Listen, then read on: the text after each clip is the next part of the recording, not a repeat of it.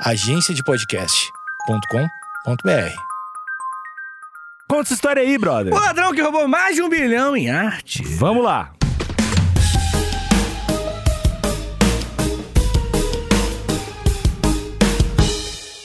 A arte. Larápios.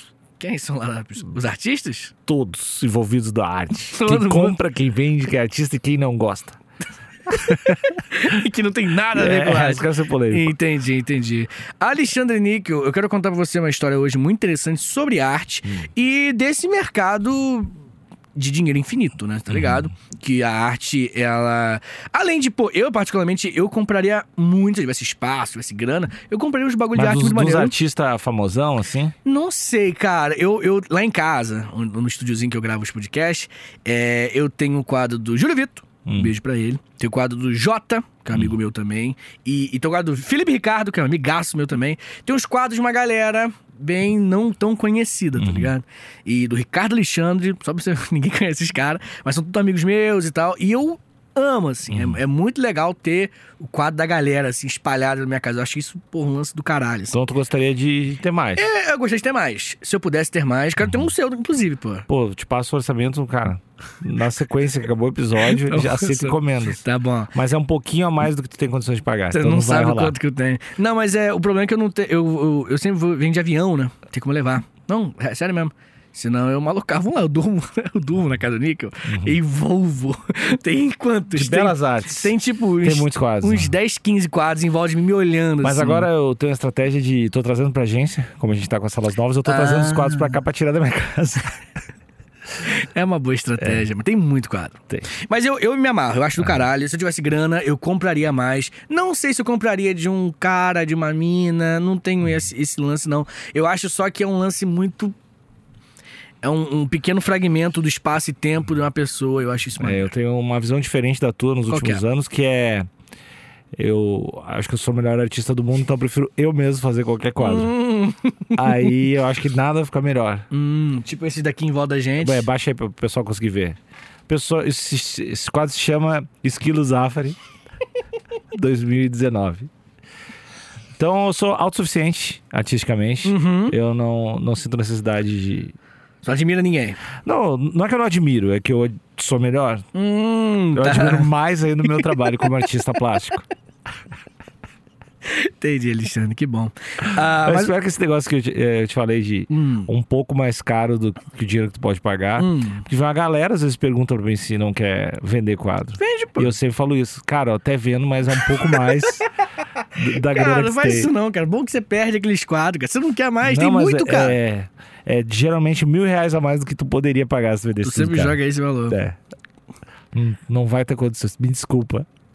Coitado do Júlio Vitor, quando ele fez o quadro, aí ele falou, ó, se alguém quiser comprar. Aí eu falei, ah, eu quero, pô. Mó bonito o quadro dele, Uhum. assim, uma parada meio louca, assim. Não nessa sua vibe, assim, também, só que de... Pior, né? É melhor. É, mas é de... de... Giz de cera, tá ligado? Uhum. Pô, muito foda. E aí, quanto que é ele? O valor que você quiser. Eu falei, ah, então tá bom. Deu valor baixo. Coitado, moleque. Mas enfim, Mas cara. eu dou, eu dou pro, pra alguns amigos. É Entendi, isso. Alexandre. Dei pro Gonzaga, que é o sócio da agência. Ah, você fez um pra ele, né? Gigantesco. É verdade, eu vi.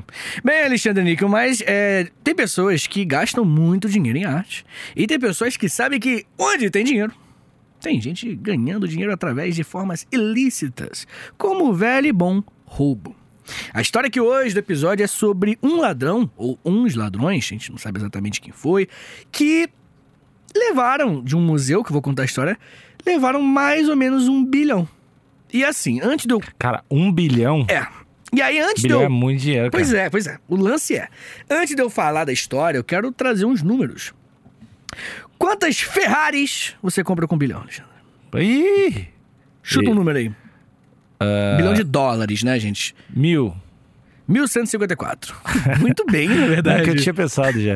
o que fazer com o dinheiro das obras que eu roubei. Entendi. Não, é. Mas, moleque, imagina uma fraude de 1154 Ferraris. Imagina quão idiota tu tem que ser. É, É, só, isso é coisa de, isso é coisa de shake. é verdade. Quantos iPhone 13?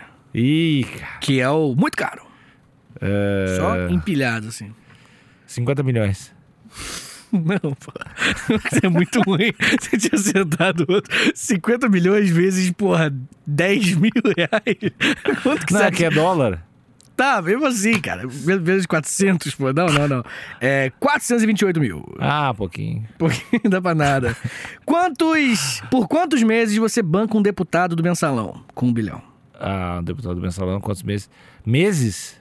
Pode falar em anos. Anos? Porque vou, vai se passar de ano. Ah, 300 mil. 8 mil anos. 8 mil anos. 8 mil anos, garantido aquele congresso totalmente alinhado. Tá, mas um deputado, vou ter que pegar vários pra poder. Ah, mas aí você divide por dois, 4 mil anos, dois deputados. Tá, mas não. Tá bom, vai dividindo-. Vai, vai- dar só, meu, vai dar só uns 500 anos. Não, mais. Quantos deputados tem? 350 e brau. Então, cara. Tá, não precisa comprar todos, mas. Eu quero comprar todos. Você compra a maioria sempre, não é todos. Mas tá bom, ó. Quantos meses. Eu quero comprar todos. Porque daí não fica escancarado que eu estou comprando. Porque eu com- compro os outros pra votar contra. Vai ter SUS sempre calculado. Assim Justo. que se faz política. Tá bom, Alexandre. Obrigado aí por essa aula, né? Esclarecimento.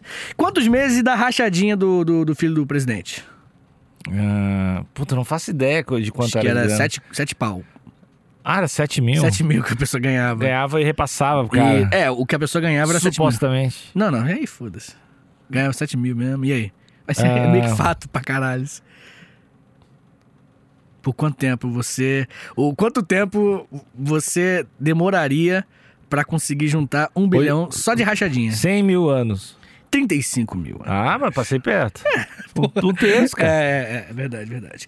E o mais importante: quantas garrafas de dolinho daria pra comprar? No- é- essa. 100 milhões. Porra, a garrafa de dolinho pequena, na verdade, mais barata. É 1 bilhão e 3 milhões 300 344 mil 481. Ah, que eu valorizo mais a dolinha. Hum, entendi.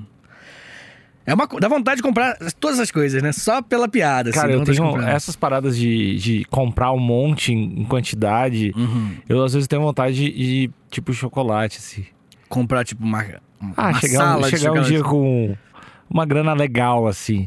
Gastar uns 3 mil em chocolate, sabe? Eu tenho vontade, assim. Acho do caralho. Mas eu, não, primeiro que eu não tenho 3 mil sobrando. E segundo que diabetes não é algo legal de... Hum. Não, já ouvi falar que é ruim. É. É. Então, mas eu... eu- essas, sabe os vídeos de youtuber idiota criança? Uhum. Eu acho que eu faria várias coisas mesmo não filmando. Mesmo não sendo criança. é, mesmo não sendo criança e não estando filmando, entendi, acho que eu- entendi. tendo dinheiro eu faria. É verdade. Mas, Alexandre, que agora que a gente já. Piscina, banheira de Nutella. te- Você meteria a banheira de Não, Nutella. tem outra- a pilha de fazer a banheira de. Tem a marca de pão, aquela Nutrela, de fazer de pão. Uma, uma banheira de pão. Mas fazer mesmo um pão gigante. Não, ficar deitado, várias fatias de pão. E aí o vídeo ser banheira de Nutrela e um monte de gente não ia, ia achar que era Nutella, ia, ia entrar no vídeo e ia ficar muito triste. Entendi, é só uma banheira de pão. Entendi, Alexandre. Pão de centeio. Bem, Alexandre Nico, a gente, né, agora que já trouxemos uns números que deu pra pessoa entender Hum. mais ou menos o valor que é um bilhão, eu quero falar pra você de uma história que em março de 1990, que aconteceu isso, nós teremos lá no Museu Isabella Stewart Gardner, um museu lá em Boston, nos Estados Unidos, que eles que roubaram e ninguém sabe, ninguém sabe quem foi esse Em grupo. Boston, tu falou? Isso, em Boston. Eles roubaram essa quantidade, esse valor de mais ou menos um bilhão de dólares, e ninguém sabe muito bem quem foi. Na verdade, ninguém faz ideia, mas tem os O que suspeitinhos é muito louco é que muita gente sabe. O quê? Porque os caras revenderam essa porra e pra revender deve ter tido meio que uns leilão. É, mas teoricamente ninguém sabe, entendeu? Tipo, pelo menos... Não duvidaria que né, a pessoa tenha co- comprado as artes, mas, né, enfim. A questão, Alexandre, é que assalto, ele... O assalto, o ato, ele é algo errado, é crime, obviamente, mas é maneiro de assistir. Uma correria, Ah, tá falando polícia- dos- do, que a gente imagina igual aos filmes, né? É óbvio. Hum. Só essa é a minha única referência. E você. te- Mas acho que o de assalto, esse tipo de assalto não tem, ser- não tem como não ser próximo dos filmes, né? Hum. É. O cara roubar um museu, cara. museu, é, é verdade. Tem que ser um troço de passar nos lasers. Isso, tem que ser. Cara, eu, eu É. quando fechasse a equipe, que ia fechar os caras ligando pra fechar a equipe no filme, eu ia ser o cara que desvia dos lasers. Nós precisamos do cara mais ágil do mundo, é, sempre assim, né? É, tem o Jet Li É. e tem o O Alexandre. Alexandre. o Jet Li tá ocupado com os filmes. O Alexandre tá bem de bobeira ali pertinho da Vila Madalena. E eu entro, cara, eu ia curtir esse cara. Entendi, entendi, entendi, entendi. Pensa quem? Hum, Não é, não é, não é seu George Clooney, não vem de George Clooney. Então, deixa eu ver quem eu posso ser. Eu acho que no roubo, eu ia ser o que pula do, do helicóptero. Que é o que primeiro que cai no helicóptero e, e- e bota a galera pra Eu te imagino sendo o cara da tecnologia. Ah, tu vai ficar nos computadores e daí tu vai passar pra mim e falar: desativei. Ah, não, Eu vou dizer pra ti: abra o mapa da sala vermelha. Daí tu, daí tu ia abrir do nada o mapa. Dê um enhance. É, abrir. Enhance. Enhance. Enhance. Abria, tá. tá, tá. Entendi. Daí no final era outra tela. Eles hackearam a gente, cara. Eles colocaram um mapa falso. Ah, eu não sou eu mesmo. é, tirar e eu sou tu. Ah, e daí tu ia ver que tu, na verdade, outra pessoa, ia su- surtar e achar que tu é outra pessoa e tu ia tirar teu próprio rosto. Aí eu ia tirar a máscara de ti mesmo, que eu era eu mesmo. E tu ia estar sem rosto. Ah! Ah! My eyes! é, dizia, É. Sair com o ovo, como é que é o nome daqueles ovos que eles roubam no filme de russo? Cheio de. Boneca russa. Não, isso é boneca, não é ovo. Mesma lógica, né? Tem um ovo. Ovo russo, então. Ovo russo caríssimo. Tem no filme do The Rock. tá bom. O filme do The Rock é todos, né? Quando você Não, fala que a gente tava falando antes do Ryan Reynolds, que o The Rock é a Gael Gadot. Ah, sim, sim, sim. Bem, Alexandre. Níquel, é, isso que eu ia falar. Agora que a gente já manteve o foco aqui no podcast, quero falar com você sobre essa história que muita gente não sabe muito bem como aconteceu, mas temos registros policiais que contam até bem. Mas, Alexandre, a história do museu merece um espaço aqui no episódio, porque a história do museu em si é uma história muito legal. Ela, essa... O museu, o nome do museu é Museu Isabela... Isabella Stewart Gardner, ele nasceu justamente por conta da Isabella Stewart. Ela era uma mina que, tipo, muita grana, lá de Nova York, e ela nasceu em 1840 da elite, tá ligado? Então ela sempre teve acesso a muita arte, estudava muita arte, viajava bastante, e ela sempre curtia viajar pra caramba. Ela sempre via- viajava com uma outra família dos Estados Unidos chamada Gardner. Né? Eles viajavam, coisa de rico, né? Juntar famíliazinha e tal. E aí ela meio que gostou do, do, do- filho do Gardner e acabaram, né? Se casando. Olha que bonitinho, uma história de amor bem legal. E eles viajando e eles acabaram se casando. O que acontece? Quando ela tinha 20 anos de idade, ela se casou e por mais que eu sei que poucas pessoas têm pena de rico, e eu nem tô aqui pra mudar sua opinião, não tô aqui pra isso, mas ela realmente sofreu, assim. Por quê? Ela- porque ela e o cara, porque eles perderam filhos pra caramba, assim. No começo do casamento, eles queriam engravidar, né? E ela perdeu o primeiro, perdeu o segundo, e no segundo ela descobriu que ela era infértil, né? O termo né, que eles usaram. Mas se nasceu dois, ela era infértil? É, então acho que na época, né, as conclusões não deviam ser as mais acuradas igual hoje em dia. Força. É, precisou. Precisou de muita força, mas o nosso querido, o marido dela, que é o Jack Gardner, achei aqui agora. O Jack, ele, pô, vendo que a, a- a esposa dele tava mal, ele, ela falava, pô, antigamente que a gente se emocionava, se divertia, viajando no mundo. e, Pô, quer saber então? Pega a grana da mãe, eu pego a grana da minha mãe, vamos viajar. E os dois trabalhar? Não, só pegar dinheiro. Ah, mas aí é rico, pô. Tá. Aí eles começaram a viver uma vida só de viagem, assim. Era isso que 10 o cara queria o tempo todo. É, né? Ele que matou as crianças. Eu quero. Travesseiro. Chegava, "Não, deixa que eu dou de mamar pra É. ele. Oh! Eu entregava só. Mamadeira de cianuretas. Entregava o cara louco com as passagens compradas. É. Oh, não deu esse aqui também. Não, não, mas aí o Jack, ele percebeu isso. Ele falou, tipo assim, putz, a minha esposa gosta. Ela fica feliz com viagem, Aham. né? Até um lance nostálgico pra ela. E aí eles decidiram só viajar. Legal. Passaram 10 anos Tô- tô viajando. adorando. E eu gostaria de saber, Níquel, porque muita gente nesse podcast que está nos acompanhando, temos um número grande de ouvintes, muitas pessoas estão passando por momentos difíceis. Uhum, Claro que não necessariamente, às vezes também, mas não necessariamente a perda de um filho. uhum. E como que você é, é, é, sugere, o que você sugere pra uma pessoa passar esse momento difícil? Fazer um museu, né, cara? Acho que é a única. O caminho mais lógico e mais palpável pra você que tá escutando esse podcast. Não? Hum, Viajar, eu não sei, cara. Por é que to- porque tem que ter dinheiro, né? Tá, mas aí você fala, se você tem dinheiro, viaja. E se você não tem dinheiro, o que você vai fazer se tá passando por um momento ruim? Eu, eu acho que a pessoa que tá passando um momento ruim, ela, ela tem que aprender um negócio que pra mim é, o- é o segredo de você cruzar dificuldades, tá ligado? Hum. Que eu esqueci qual é o nome do brother que falou isso, mas ele falou que um cara de campo de concentração, esse cara sofreu muito na vida, escreveu um livro e no livro ele fala que sofrimento sem significado gera desespero, Hum. tá ligado? Isso é profundo pra caralho. Que tipo assim, você passar por um momento de Cimento, sim. sem sim. significado gera desespero. Então, tipo assim, se você tá passando por um sofrimento, a gente vai passar pro resto da nossa vida. Alguma coisa vai acontecer muito ruim, a gente sabe disso. Se a gente tá passando e a gente não dá significado pra aquilo, aquilo não faz sentido pra gente, Então, mas como é que tu vai dar um significado? pô, aí esse é o Ó, desafio. Esse contexto aí, a, mina perdeu um filho. Preparou ela pra poder aproveitar a vida. Tá, mas eu- O significado não é justiça, não é isso. É dar um significado. Por exemplo, eu passei por vários bagulhos na minha vida. tá. E, e hoje eu olho pra eles e eu penso, pô, mas aquilo me deixou preparado para as paradas que eu consegui depois. Tá, mas tá olhando, só dizendo pós, né? Não, mas aí se acontecer a próxima coisa, o que, eu faço? Isso aqui tá me deixando forte. Isso aqui tá me preparando pra uma situação como essa. Pô, já apresentei trabalho na escola e fiquei com vergonha. E aí eu aprendi a apresentar trabalho. E aí naquele momento eu falei, putz, Tu, tu acha que é o pensamento. É, Ressignificar. ganha- ganhar ou aprender? É isso, né? como assim? Ou tu ganha. Ou tu. Tu é vencedor em determinada etapa e tá tudo certo, É, ou tu tá aprendendo com o aquela parada. aprendizado é um, um- uma forma de significar. Mas não necessariamente. Qual outra? Ué, você pode significar o, o, o- Sei lá. Você pode falar que aconteceu uma desgraça na sua vida. Foi por- Deus. É. É, total. Uhum. É uma provação, né, que as pessoas falam. E é por isso que a religião é tão forte, porque imagina os, os hominídeos antigos, eles perderam um- um- uma pessoa próxima do grupo deles, né? E aí, naquele, pô, a pessoa tá sofrendo, perder uma pessoa não faz sentido. E aí ela fala, pô, mas na verdade não, na verdade ela foi pro paraíso. Aí, opa, olha o conforto. Olha como é que significa um sofrimento. Uhum. E aí aquilo ali já te coloca numa parada que te ajuda a passar por esse sofrimento. Porque justificou. Uhum.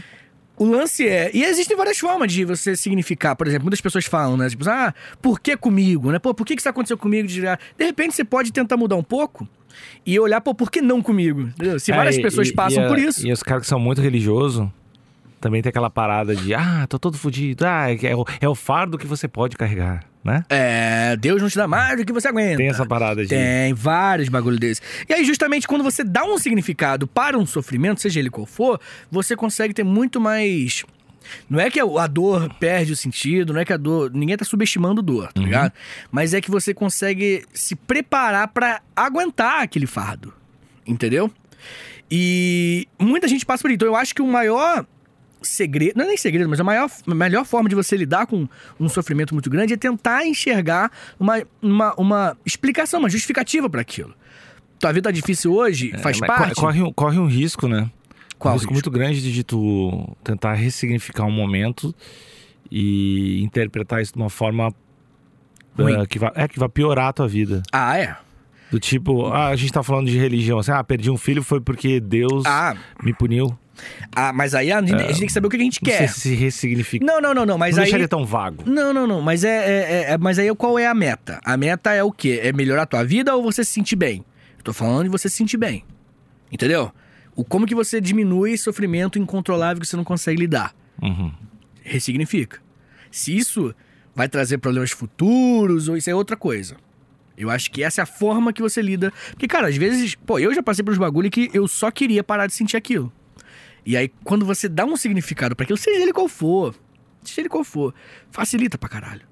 Por isso que sofrimento sem justificativa, sem uma explicação, gera desespero. Basta você encontrar uma explicação. Um, um motivo. Sabe? Por isso que as pessoas, pô, quando vão trabalhar pela família, arranjam um emprego horrível, trampo o dia inteiro, tá cansado. Mas não, isso aqui pra minha, minha filha, meu filho. Uhum. Tá ligado? Você tá na faculdade, tá estudando, você não aguenta mais. Não, mas vou sair daqui, vou fazer o quê? Vou virar professor, vou virar advogado, vou virar engenheiro. Olha como é que justifica o seu sofrimento, entendeu? Uhum. E aí eu acho que esse é o segredo pra você lidar com esse tipo de sofrimento. Dar um significado. Claro que. E roubar o museu. E roubar o museuzinho. Quero né? saber de roubar o museu. O museu, Alexandre Nick, ele vai vir um pouquinho depois. Calma, você tá muito emocionado. O que aconteceu é o seguinte, a moça, ela viajou por 10 anos com o marido, com o Jack. E aí a nossa querida Isabela, ela começou, tipo assim, putz, vou começar a comprar mais arte, né? Aí o, o pai dela, a mãe dela, não sei quem era a pessoa rica, mas faleceu e ela ganhou mais dinheiro e ela só comprou arte, arte, arte. E quando ela e o marido já estavam bem velhinhos, com 80 anos, eles falam, pô, vamos fazer um museu. Aí o marido morreu, não deu tempo. E aí, quando ele morreu, ela lançou o museu, que é esse museu que a gente tá falando agora, né? Que é o Museu Isabella Stewart Gardner. Queria saber como é que funciona os, muse, os museus do, desse lance do. Tem um monte de quadro que tá no museu e não é do museu, né? Como assim?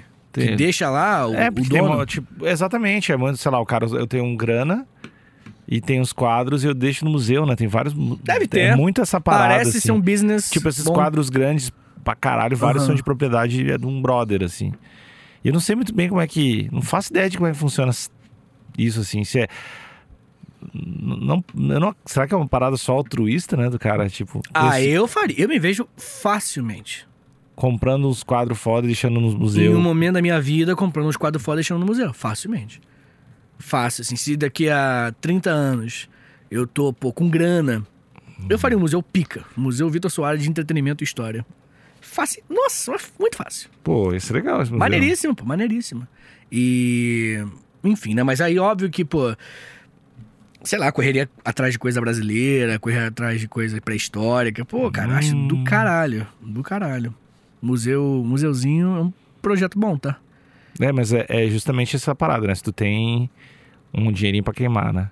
Ah, deve ser. É, Deve- ninguém do corre. Que. É, assalariado não vai fazer isso. Hum. Não, não vai. CLT não, não compra museu, não compra quadra pra botar no museu, não. Bem, Alexandre Níquel, mas, Alexandre, a gente tá falando muita coisa aqui, mas acontece que vai acontecer que, né, em 1924 o cara morre, monta o museu um alguns anos depois, e em 1990, com ela já falecida, nossa querida Isabela, uma história bonita, né, de perder os filhos, viajar o mundo, compraram arte, criaram um museu. Sabe, o museu, ele, perso- ju- ele, ele justificou o sofrimento dela, tá ligado? Entendeu? Fez um sentido. É, fechou um ciclo, né? Como as pessoas gostam de falar. É, acho que faz mais sentido fechar o ciclo. Pode ser.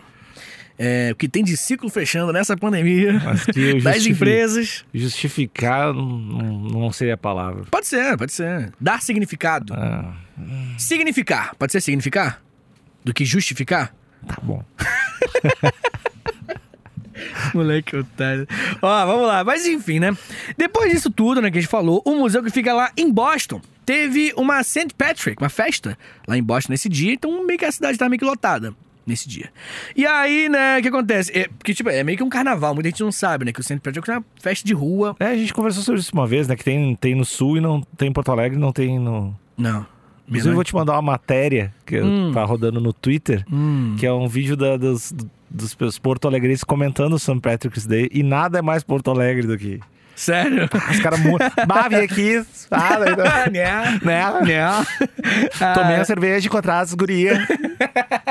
Patrick's, os caras tudo pintado de verde, Do cerveja caralho. verde. Do caralho, do caralho. Bem, Alexandre, que aí, né, enfim, o museu ele era bem grande, mas ele só tinha dois guardinhas.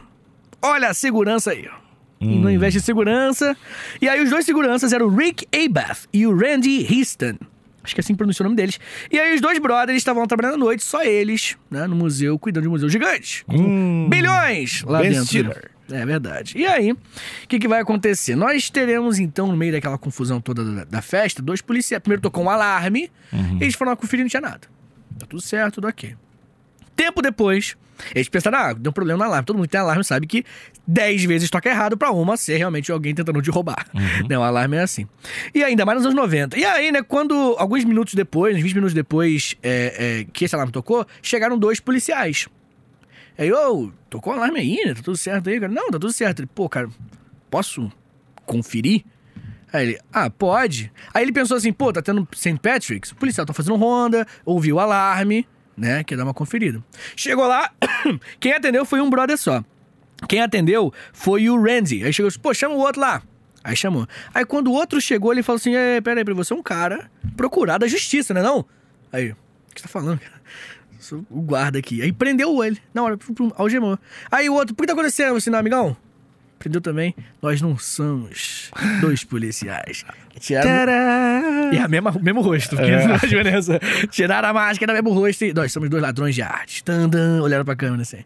E aí, depois disso, eles começaram a, né, malocar. Essa, essa real foi meio boa de tocar o alarme e chegar de policial. Jogaram um esquema, fizeram alguma coisa pra ativar o alarme. Chegaram de policial pra justificar dois policiais baterem lá. Entraram lá, só tinha um, tá ligado? Não. Do caralho, assim, o plano foi meio que perfeitinho. E aí, Alexandre, o que, que vai acontecer? Os bandidos começaram a rondar lá, pegaram as artes por uma hora e, e pouca, ficaram fazendo esse esquema. E a questão é que tinha um furgão lá fora, eles botaram tudo lá dentro, só que aparentemente eles não sabiam muito bem de, de arte. Que eles levaram várias obras, muitas obras, e algumas eles tentaram arrancar, rasgou. Didi, né? Didi Mocó, o ladrão de arte. E tinham umas artes que valiam mais. E eles não roubaram. Ah, a gente tem um apego pessoal. Não sei. Não, acho que foi só meio burro mesmo, vocês Ah, não sabia. roubado pra deixar em casa. Isso aí vai, vai ser outro, tem outro É, episódio. tem, o, tem outro papo aí, me deixa mais pra frente. E aí, Alexandre Níquel, no dia seguinte, perceberam o roubo, falaram, putz, que merda, realmente roubaram, aí soltaram os caras. E, novamente, né, ó, os ladrões levaram apenas 13 itens do acervo. Entre eles tinha uma águia napoleônica, tinha o Edgar Degas, pinturas do Manet e do Rembrandt. Então ganharam um dinheiro, mais ou menos um bilhão de dólares mesmo envolvido, tá ligado? É uma parada, um valorzinho que dá pra... Dá pra ajudar, né? Dá pra. É, dá pra ajudar. São 35 Dá mil pra- anos de rachadinha. Dá pra olhar o cardápio da esquerda pra direita. Isso, Não justamente, que é meu sonho. meu sonho é olhar, pra o cá. cardápio e não olhar aqui. Né? Poxa, até me emociona de pensar, cara. E aí, Alexandre, o que acontece, né? Depois disso, muitas pessoas começaram a falar: putz, mas o cara abriu pros policiais, deixaram entrar, só pode ser o, segurança, tá ligado? Mas nunca foi comprovado. Porque, pô, ele desligou o. o, o- a- porque pros, pros policiais entrarem, teve que desligar o, o- o alarme, né? O sistema e tudo mais. Então, muito conveniente, né? Mas nunca foi comprovado o que, o, que, o que nós sabemos mesmo. Pô, cara, mas em 13 peças os caras roubaram um bilhão. Os bagulho caro mesmo, é, né? pô. Aham. Monet, essas porra, é tudo muito caro. Mas uma coisa meio que é consenso, assim, que tinha a máfia envolvida. Tinha um brother que era o James White Booger. Ele que era um mafioso e tal, ele tinha certeza que aquele furgão era dele, Hum. da máfia. Então tá envolvido. Então não sabe se terceirizou a máfia, tá ligado? Não sabe, não sabe, ninguém sabe exatamente, mas o pessoal sabe que ele tá envolvido. E ele foi morto em 2018. Algumas pessoas também acreditam que foi o Miles Connor Jr. Miles Connor Jr., que era um ladrão de arte, mas estava preso nessa época. Só que algumas pessoas falam, não, ele- só não. Tá ligado? Ele organizou? É, Ah, acredito tá. que não, foi ele. seria mais genial ainda se ele Só- saísse, roubasse e voltasse pra prisão. Ah, era bom. É. Aí era filme Não. total. É, qual ator que seria esse filme aí? Ah, eu não sei. Jared Leto. Ah, Jared? Jared Leto. Não, Jared, a gente tá com raiva que a gente viu Então- do filme que ele virou vampiro. É Morbius. Morbius. ruim. Pessoal, esse, esse podcast foi lançado provavelmente um pouco depois do lançamento do filme Morbius, mas não assistam. Não percam seu Uma hora- valioso dinheiro. Uma hora e meia? É, isso Uma hora é e vida. também, é. Não vale, Horrível, horrível. horrível. só, só um tempo pra criticar esse filme, porque eu e o Vitor ficamos muito. A gente nunca tinha ido no cinema juntos. É verdade. E aí ter essa primeira experiência e ser desse jeito, Quase acabou o podcast. né? A gente não queria mais se Só olhar. obrigado, cinema. De tão ruim que era o filme. É. A única coisa que salvou é que eu sou Morbius agora. É verdade. É verdade. Agora o moleque não sossega mais. Morbius.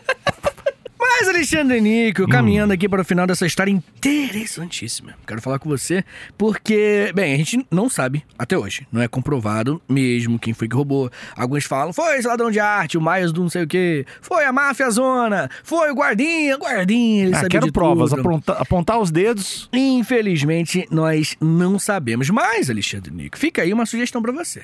E atrás. Se você quiser ir atrás do verdadeiro culpado, ou até o ouvinte, Alexandre, que se inscreveu no canal, porque vai ganhar muito dinheiro, então vai se inscrever. Uhum.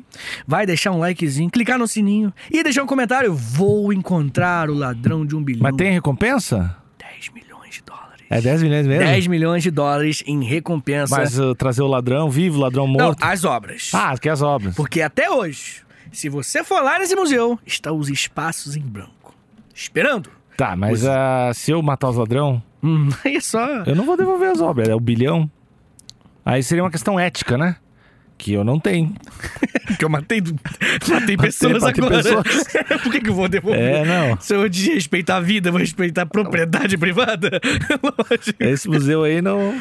Entendi. Primeiro, não é muito inteligente deixar só dois seguranças, né? É verdade. Se bem que devia ser um puta sistema de segurança, e aí. É, mas 10 milhões de reais, aliás, 10 milhões de dólares, é, é muito dinheiro de qualquer forma. Fica a dica pro ouvinte que quiser tentar encontrar os verdadeiros ladrões, é dar um dinheiro pro pai. Né? Hum. Porque eu que contei Tá, essa uma história. comissãozinha, Com- com a comissãozinha. famosa comissãozinha, né, Alexandre Níquel? Bem, é, gostou da história? Gostei. Vamos iniciar o- Tô inspirado pra roubar. Ah, Não, não, tô inspirado. Eu tô inspirado. É o Jerry É, Liro. Jerry Liro o tempo todo. Filme Morbius. Então é isso, Alexandre, que é essa história do ladrão que roubou mais de um milhão arte. Tchau. Beijo. Sou o Jerry Liro. Ai, caralho.